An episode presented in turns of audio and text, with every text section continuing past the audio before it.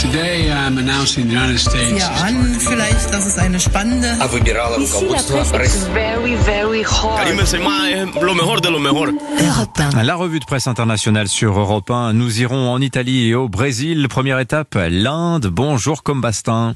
Bonjour. À la une, à New Delhi. Ici, on parle de l'opportunité pour l'Inde d'acheter du carburant bon marché suite à la guerre en Ukraine. Selon NDTV, New Delhi est en discussion avec Moscou pour écouler ses stocks de pétrole dont les prix ont plongé suite aux sanctions et qui peinent désormais à trouver preneur. De quoi relancer le débat sur la neutralité de l'Inde depuis le début de ce conflit.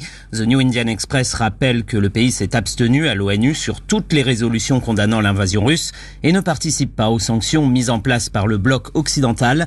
Pour Jen Pax secrétaire presse à la Maison Blanche, cité par Business Standard, cet achat de pétrole par l'Inde ne violera pas les sanctions américaines. La Maison Blanche qui rappelle cependant à l'Inde que l'histoire se souviendra quel côté elle aura choisi de soutenir dans cette guerre? Merci, Com. Direction Rome maintenant. Bonjour, Antonino Gallofaro. Bonjour. À la une en Italie. La presse italienne raconte ce matin l'histoire de la petite Sacha, cette fillette d'Ostomel près de Kiev qui a perdu un bras, a écrit le Corriere della Sera. Elle est prise pour cible avec sa famille par des tirs russes, raconte le journal. Le bras de l'enfant de 9 ans, touché, sera rongé par la gangrène avant d'être amputé.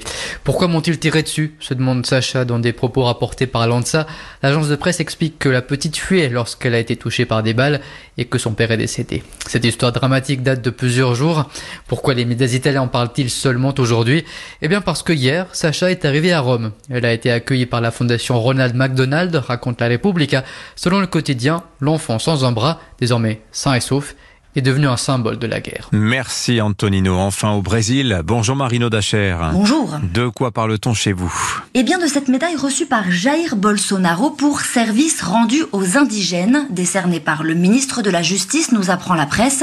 Il s'est d'ailleurs aussi attribué cette médaille et cela choque les défenseurs des Indiens car cette décoration est normalement décernée à des intellectuels ou à des chefs indigènes comme le cacique Raoni et rien dans le programme du président ne vise à protéger les Indiens Bien au contraire, Bolsonaro veut légaliser l'exploration minière sur les terres indigènes protégées, rappelle le site Géon, c'est d'ailleurs une promesse de campagne.